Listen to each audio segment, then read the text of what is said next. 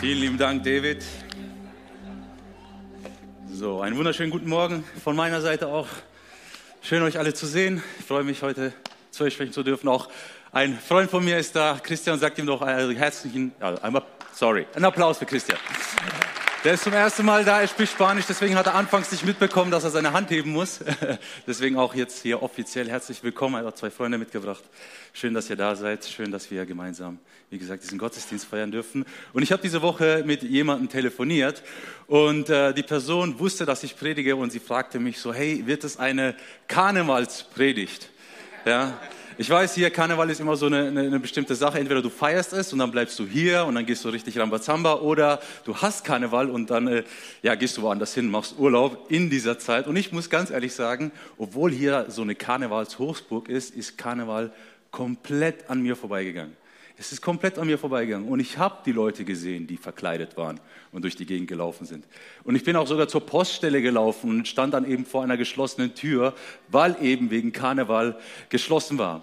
Aber ich muss ehrlich sagen, irgendwie ist das tatsächlich komplett an mir vorbeigegangen. Keine Ahnung wieso. Wahrscheinlich irgendwie deswegen, weil ich, als ich zu Hause war und mir Gedanken gemacht habe, wegen dieser Predigt, ist mir immer wieder ein Video in den Sinn gekommen, das meiner Frau geschickt wurde. Meine Frau ist Kurdin aus der Osttürkei.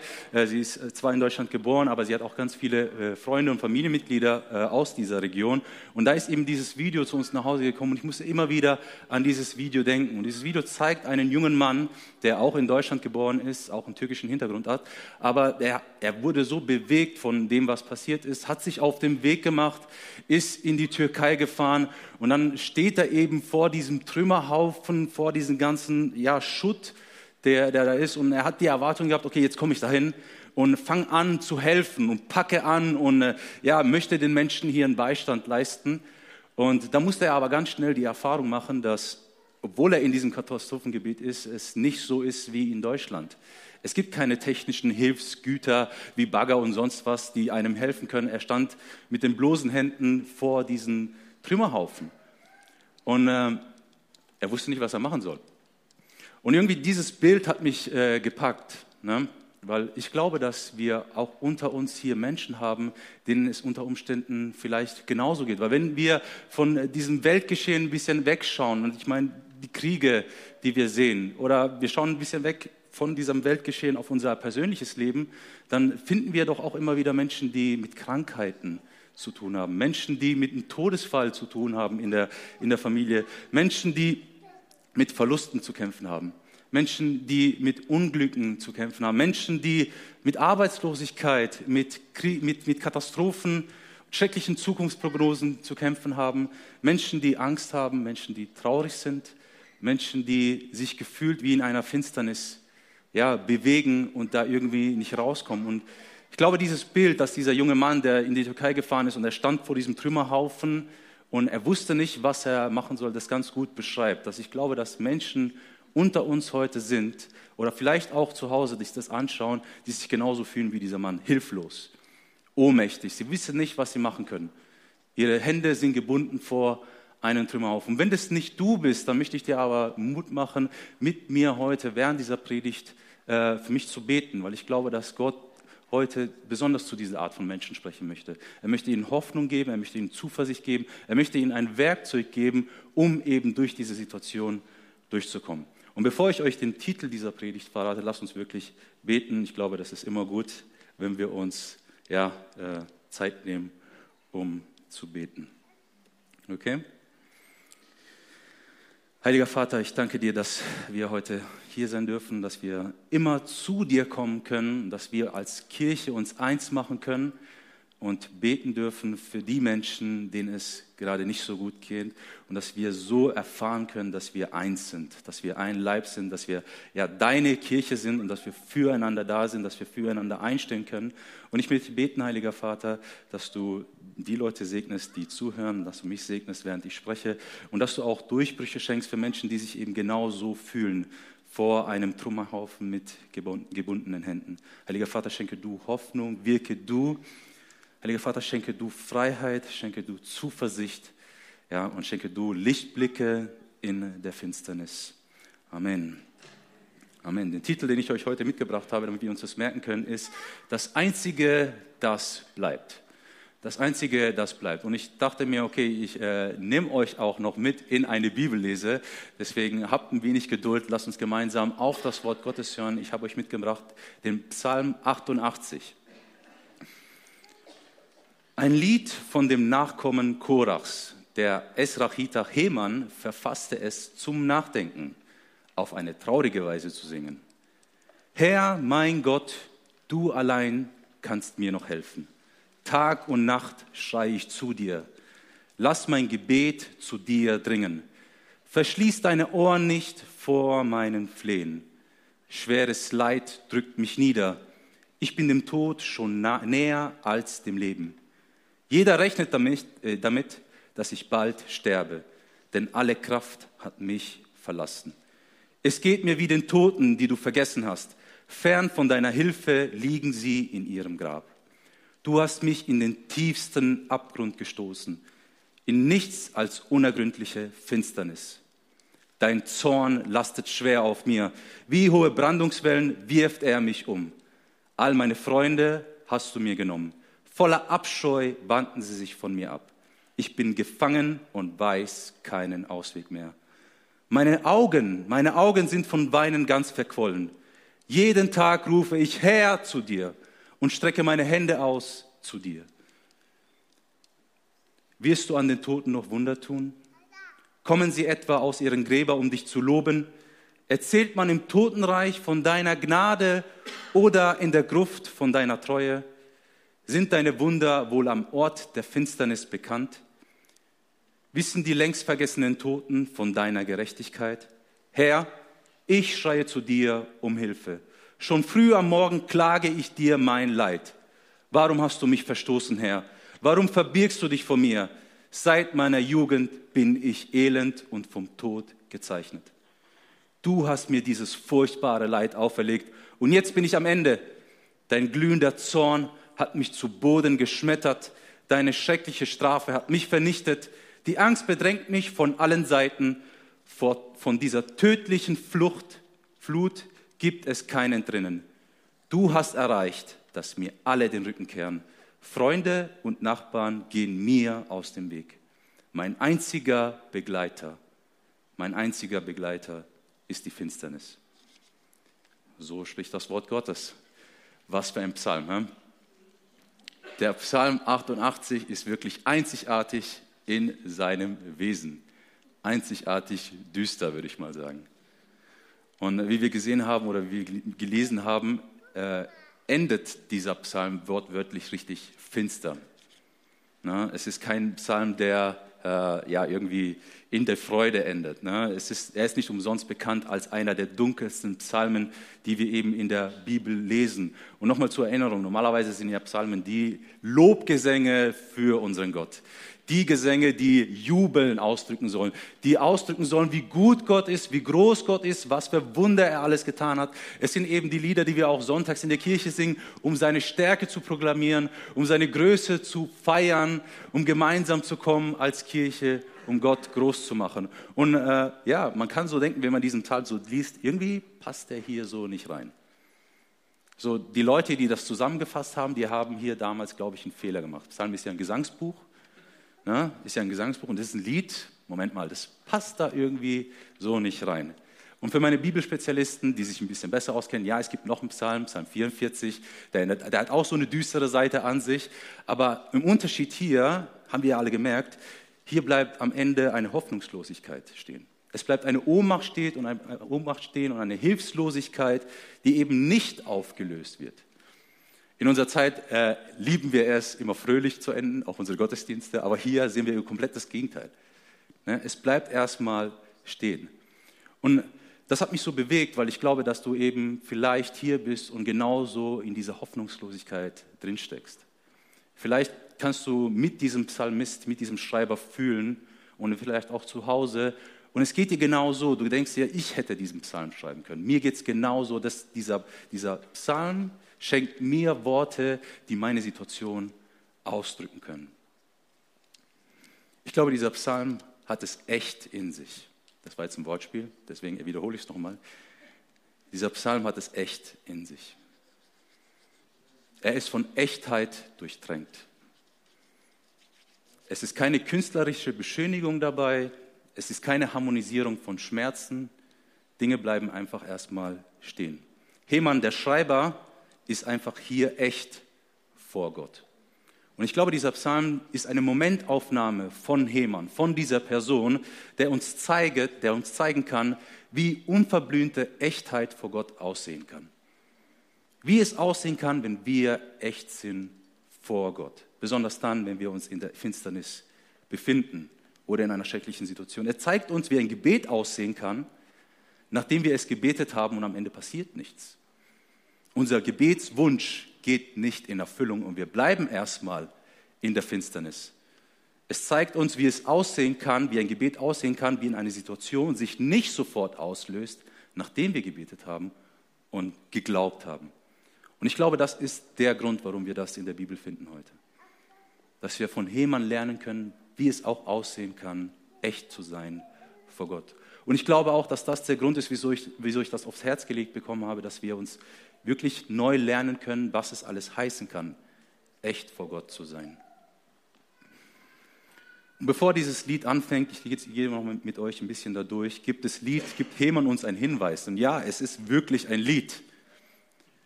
Es ist echt krass, ne? es ist nicht so das klassische Lied, was wir in der Kirche singen, aber es ist ein Lied und Hemann gibt uns einen Hinweis zum Nachdenken. Und ich möchte dir das mitgeben für zu Hause, dass du vielleicht dieses Lied nimmst und darüber nachdenkst, zur Meditation. Jemand beginnt damit, äh, Gott als seinen Retter und Herrn anzurufen. Und da können wir alle mitgehen. Gott, der Herr und Retter unseres Lebens. Das beten wir auch. Gott, du bist der Herr und du bist der Retter meines Lebens, unseres Lebens. Gott, du bist derjenige, der mir Gnade erwiesen hast. Du bist der Gott, der mich geliebt hat, unendlich geliebt hat. Und du bist der Gott, der zweifelslos gut ist. Amen. Gott ist gut. Alle Zeit, ja genau. Gott ist gut. Gott, den wir Herr nennen. Gott, den wir auch kennen als denjenigen, der wie Hemann eine Person, an dem wir unsere Hilfeschrei richten können. Gott, du bist derjenige, an den ich mich wende, wenn ich Hilfe brauche. Da gehen wir alle mit. Und dann tut Hemann etwas ganz Interessantes, was ich glaube, wir als Kirche vergessen haben zu tun. Er wendet sich an Gott in einer Art von Klage. Und ich glaube, dass wir als Kirche oder als Generation von Kirchen vergessen haben, dieses, dieses, dieses Thema Klage an, anzufassen. Weil wir vielleicht Angst haben, wegen unserer Klage klagen wir uns selbst an und das ist nicht gut. Wir denken vielleicht so nach dem Motto, so etwas tut ein Christ nicht. Ein Christ wendet sich nicht so in solchen Worten zu seinem Gott und Herrn. Wir müssen immer dankbar sein. Wir müssen immer dankbar sein. Kennt ihr das? Wir müssen immer fröhlich sein. Und Hemann fängt jetzt an, hier Gott die Schuld zu geben für sein Unglück. Du bist schuld, du, du, du. Du bist schuld an meiner Miserie, du bist schuld an dem, was mir widerfährt, du bist schuld, dass ich heute hier in der Finsternis bin. Du bist schuld, dass wenn ich bete, es, es nicht nichts tut und ich immer noch hier drin stecke. Gott, du bist schuld und du bestrafst mich. Aber jetzt erstmal die Frage, wer ist Heman überhaupt? Ist es so ein dahergelaufener, irgendein Typ, random Guy, den wir nicht kennen? Heman ist für seine Weisheit in der Bibel bekannt. Man, die Bibel spricht davon, dass nur Salomon, der weiseste Mensch, den wir aus der Bibel kennen, weiser war als er. Also er ist nicht irgendwie ein dahergelaufener Typ. Es war der Berater von Salomon, ein sehr, sehr weiser Mensch. Und ein solcher weiser Mensch in seiner Weisheit richtet sich so an Gott. Kirche, ich glaube, dass wir neu lernen dürfen. Wir dürfen neu lernen, unsere Klage an Gott zu richten. Und auch zu Hause, du darfst neu lernen, deine Klage neu an Gott zu richten.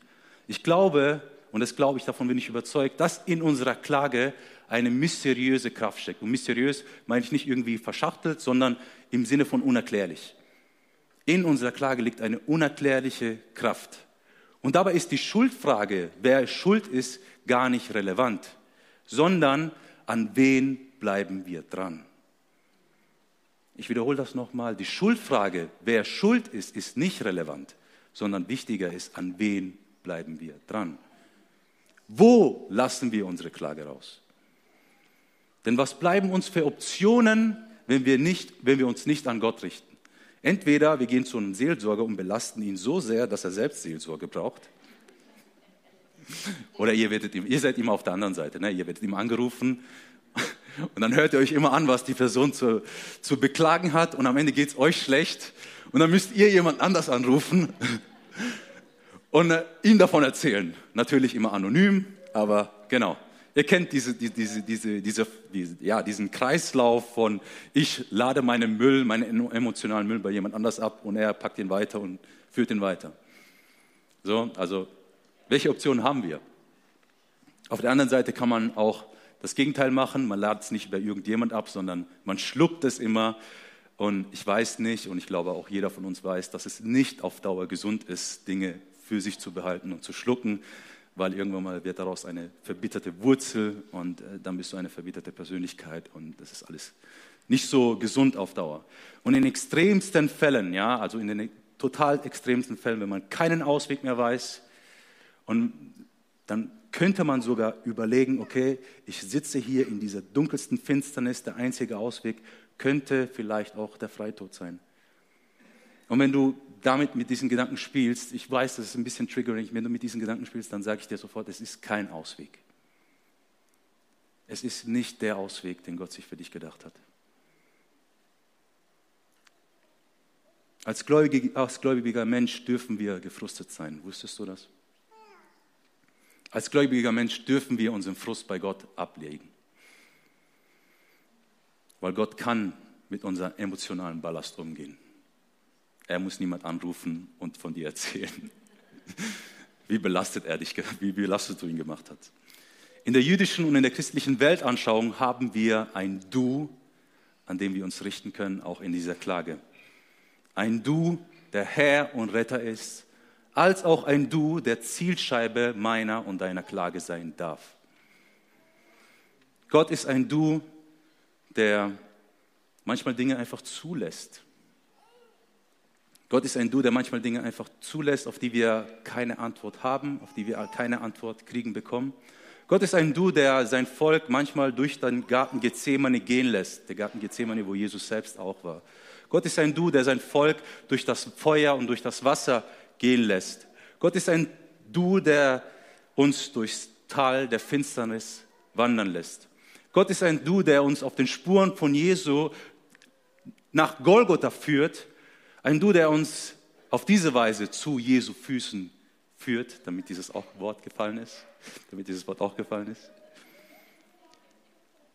Und wir sehen Jesu Füße diese, an dieser Stelle auf, ein, auf einer komplett anderen Art und Weise, festgenagelt an dem Kreuz. Festgenagelt an dem Kreuz hören wir die Worte Jesu, mein Gott, mein Gott, warum hast du mich verlassen? Und auch hier am Kreuz finden wir eben dieses kostbare Du. Ein sehr kostbares Du, das kostbare Du der Klage. Und ich glaube, dass Klage eben etwas ganz Wichtiges ist. Denn solange wir unsere Klage an Gott richten, lassen wir ihn nicht los. Solange wir unsere Klage an Gott richten, klammern wir uns an Gott. Und auch das, meine liebe Kirche, ist eine Form von Beziehung. In unserer Klage dürfen wir uns an Gott klammern. Wir halten uns an ihm fest. Wir lassen ihn nicht los. Wir klammern uns an Gott. Mit dem wenigen, was wir haben, mit der wenigen Kraft, die wir haben, und das auch in einer Form von Klage, klammern wir uns an Gott und halten ihn fest. Kirche, ich weiß nicht immer das Warum. Ich weiß nicht, warum Gott solche Dinge zulässt. Ich weiß nicht, warum Gott uns durch das Tal der Finsternis laufen lässt. Und ich weiß nicht, warum du durch das Tal der Finsternis laufen lässt. Und ich weiß auch nicht, wieso dieses Tal der Finsternis länger, dass wir darin länger verweilen müssen, als das uns lieb ist. Ich weiß nicht das Warum. Aber ich möchte dir sagen, in diesen Momenten hast du ein Du. Du hast ein Du, an dem du dich richten darfst. Ohne Angst, ohne dass du dich selbst anklagst. Genauso wie Heman darfst du dich an Gott richten. Denn in solchen Momenten ist du das Einzige, das bleibt. Ich wünsche mir von Herzen, dass das in deinem Herzen geschrieben steht. Dass du dich nicht selbst anklägst, indem du Gott, während du Gott anklägst. Dass du eine Freiheit und Echtheit darin findest, in Gott, deine, in Gott deine Kraft zu finden in der Klage. Wenn Gott das Einzige ist, das bleibt, das dir wirklich Kraft schenkt, das uns wirklich Kraft schenkt. Und ich möchte, mir Mut, ich möchte dir Mut machen, klammere dich an Gott. Halte dich fest an Gott, deinem Herrn, deinem Gott, der Zielscheibe deiner Klage. Denn eine, eine andere Sache ist sicher, wenn wir durchs Tal der Finsternis laufen, dann ist du, mein Gott, mit dir. Auch wenn ich, durchwandere, auch wenn ich wandere durch, tief, durch das finstere Tal, dann bist du bei mir. Du ist mit dir im Tal der Finsternis. Und wir haben es gesingen, wir haben es gesungen, auch wenn es sich nicht so anfühlt, auch wenn es nicht so aussieht, auch wenn es finster um dich herum ist, Gott ist mit dir. Gott ist bei dir. Dieser Gott ist mit dir. Und das ist sein Versprechen. Sein Versprechen ist, ich lasse dich nicht los. Ich bin mit dir. Ich bleibe bei dir. Das darfst du glauben und das darfst du wirklich für dich annehmen. Und das darfst du für dich annehmen. Gott ist mit dir, auch wenn es sich nicht so anfühlt, auch wenn es, sich nicht, auch wenn es nicht so aussieht und auch wenn nur Finsternis, Finsternis um dich herum ist. Du darfst das annehmen. Das ist das Versprechen, was ich dir geben kann. Ich darf, kann dir nicht versprechen, dass die Finsternis von jetzt auf nachher vorbeigeht. Das bleibt in Gottes Hand. Aber ich verspreche dir, Gott ist mit dir. Klammer dich an Gott in deiner Klage. Das Einzige, was wirklich in solchen Momenten bleibt, ist Gott. Und ich möchte an dieser Stelle wirklich mir eine Zeit nehmen und Kirche betet mit mir, falls dir jemand in den Sinn kommt, der wirklich sich in der Finsternis befindet, dass wir uns da eins machen, dass wir kurz für solche Menschen beten. Heiliger Vater, ich bete, dass du diesen Menschen begegnest, dass du diesen Menschen Hoffnung gibst, dass du diesen Menschen Zuversicht gibst und dass du diesen Menschen auch Mut gibst, sich an dich zu klammern in der Form der Klage dass sie sich an, die, an dir festhalten mit der wenigen Kraft, die sie haben. Und das Einzige, was sie vielleicht sagen können, ist du. Heiliger Vater, wirke du, verherrliche dich du in diesen Momenten und schenke diesen Menschen Kraft. Schenke diesen Menschen Zuversicht. Schenke, diesen Menschen Hoffnung. Und wir als Kirche machen uns eins und denken an so viele verschiedene Menschen. Heiliger Vater, du hast einen noch größeren Überblick und wir möchten einfach beten und dir alles in deine Hand abgeben und sagen, verherrliche dich du in deiner Kirche. Amen. Entschuldigung. Karl Rahner, ein Theologe aus dem 20. Jahrhundert, schreibt zum Leid Folgendes. Ich habe euch das mitgebracht, ein Zitat. Das Leid in sich hat keinen Sinn. Das einzig möglich, die einzig mögliche Antwort auf das Leid, Leid sorry, ist die Unbegreiflichkeit. Die Unbegreiflichkeit des Leids weist auf die Unbegreiflichkeit Gottes hin. Gott, der unbegreiflich ist in seiner Liebe. Das Leid in sich hat keinen Sinn. Sie ist, das ist unbegreiflich, genauso unbegreiflich wie Gott. Und vielleicht ist das so ein kleiner Schlüssel für dich heute, dass, das, dass in dem Unbegreiflichen in deinem Leben dich etwas hinziehen möchte zu dem unbegreiflichen Gott.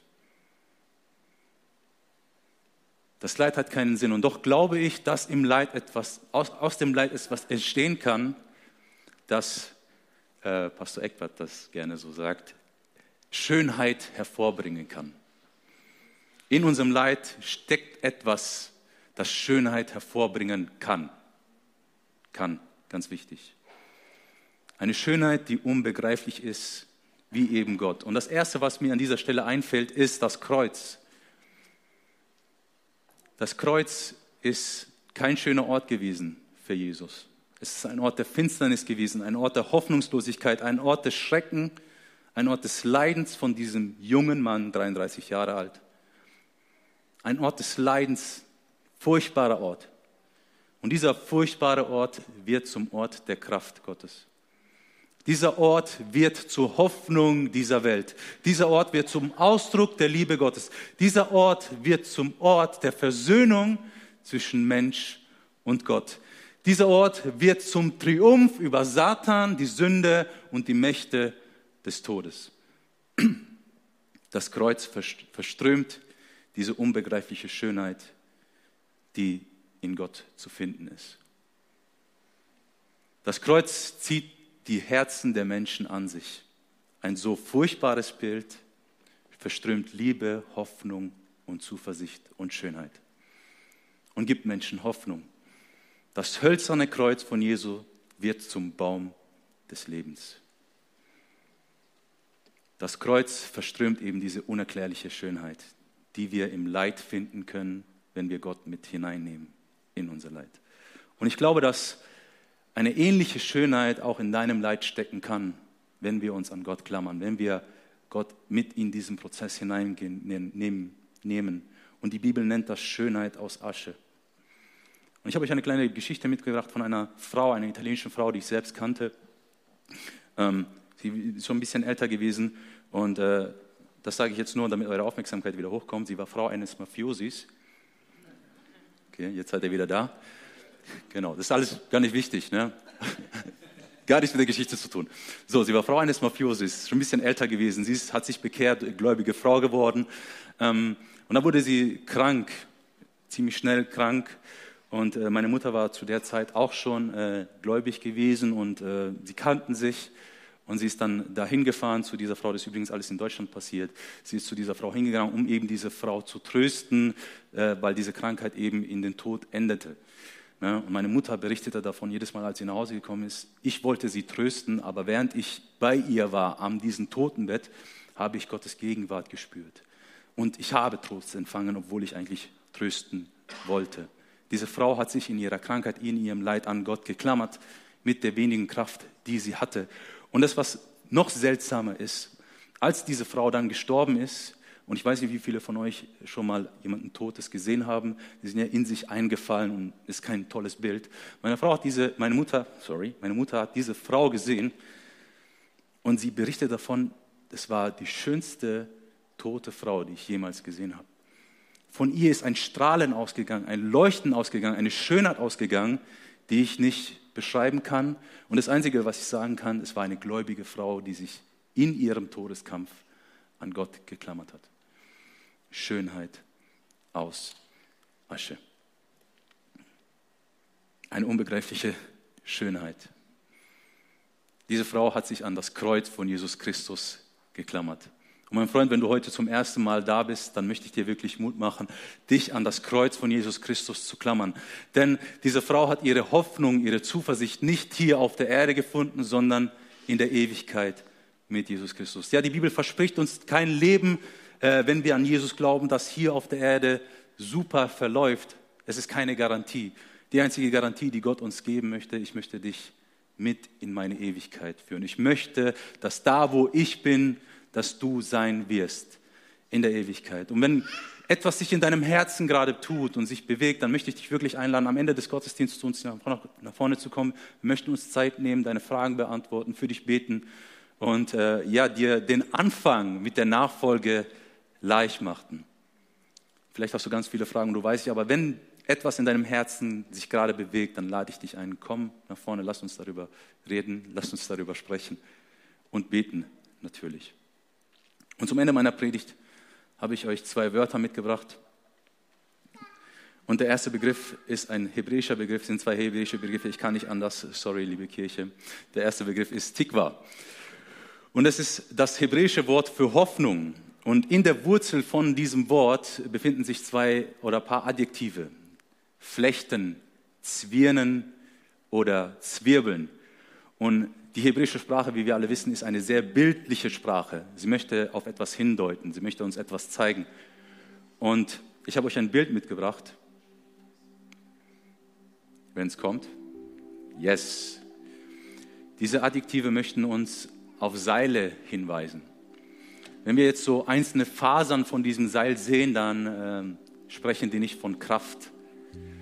Also wir können sie leicht mit dem Finger brechen und auseinanderreißen. Aber wenn, wenn viele Fasern miteinander verwoben, verzwirbelt und verflechtet sind, dann wird daraus ein Seil, das sogar einen riesigen Tanker die Stirn bieten kann. Wenn das Seil am Boot befestigt ist und die Wellen schmeißen das Boot hin und her, das Seil bricht nicht obwohl es von ganz vielen schwachen Fasern besteht. Aus ganz vielen äh, schwachen Fasern besteht. Und die Bibel, wenn sie von Hoffnung spricht, dann möchte sie uns dieses Bild zeigen. Wenn Gott Hoffnung dir in dein Leben zusprechen möchte, dann möchte sie dir etwas geben, das sich mit deinem Leben verwebt, das Teil deines Lebens wird, das nicht deine Situation vielleicht verändert, aber es verwebt sich mit deinem Leben und es macht dich stärker. Es macht dich widerstandsfähiger. Es macht dich resistenter. Es wird Teil von deinem Leben und du wirst stärker. Und es gibt dir Kraft im Sturm, in der Finsternis durchzuhalten. Und ich glaube, Gott möchte dir und möchte uns Hoffnung schenken, die, sich Teil, die Teil unseres Lebens wird, die sich verwebt mit unserem Leben. Und bevor wir das zweite Wort hören, lass uns kurz in den Lobpreis gehen. Lass uns kurz beten, dann halte ich ein bisschen die Aufmerksamkeit noch höher. Ja?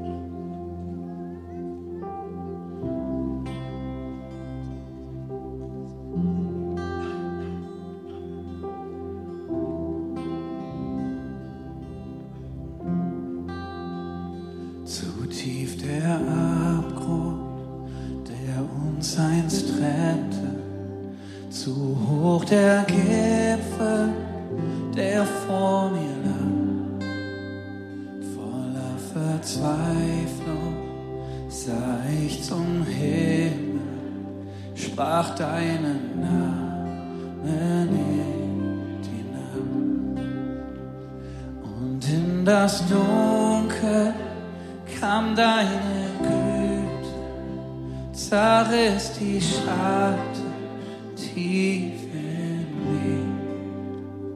Die Nacht bezwungen, der Sieg errungen, Jesus meine Hoffnung.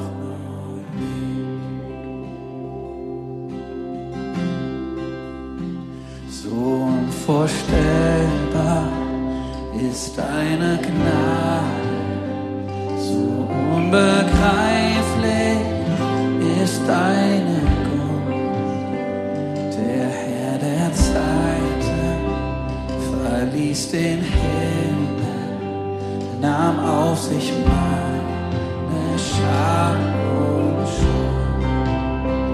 Das Kreuz bezeugte, mir ist vergessen.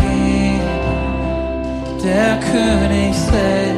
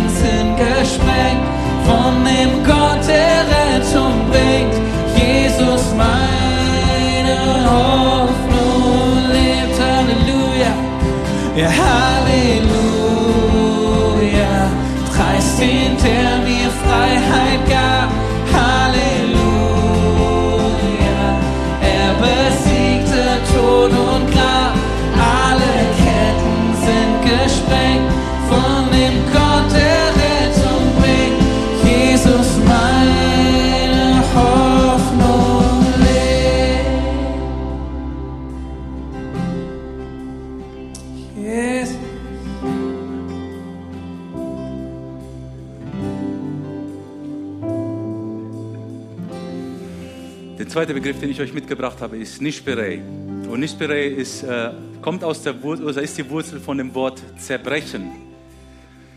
Und unser Leid, das führt uns manchmal durch einen innerlichen Zerbruch.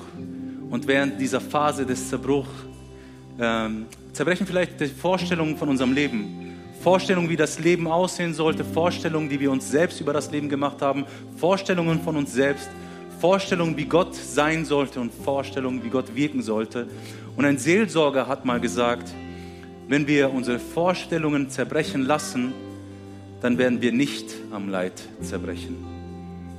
Wenn wir unsere Vorstellungen zerbrechen lassen, dann werden wir nicht am Leid zerbrechen. Doch hat, was hat das mit Nishperei zu tun? Nishperei ist dasselbe Wort für die Wurzel von Geburt und Durchbruch.